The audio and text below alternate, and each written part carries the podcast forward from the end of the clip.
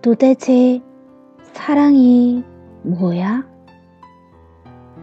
사랑은 그런 거래. 좋아하는 사람한테 전화를 걸었는데 지금 통화 중이오니 잠시 후 다시 걸어주십시오. 라는 메시지가 나오면 살짝 기분까지 나빠지면서 도대체 누구랑 통화를 하는 걸까?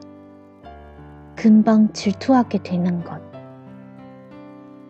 사랑은 이상한 거라서 비가 오면 자기는 우산을 가방 속에 넣어 놓고도 안 가져왔다고 하면서 그 사람의 우산을 신세지면서 몸에 반쪽이 다 젖어도 아무렇지도 않은 것. 사랑을 하고 있으면 온정신이 바깥에 낚아 있는 상태라서 첫눈이 와도 눈이 온다가 아니라 자기도 모르게 사랑한다 라는 말이 튀어나오는 것. 근데 난 그런 느낌이 뭔지 하나도 모르겠어.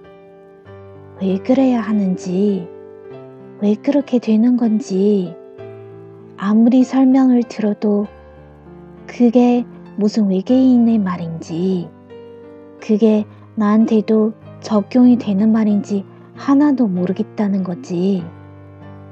그럼 사랑을 하면 막 어지럽기도 하고 그래?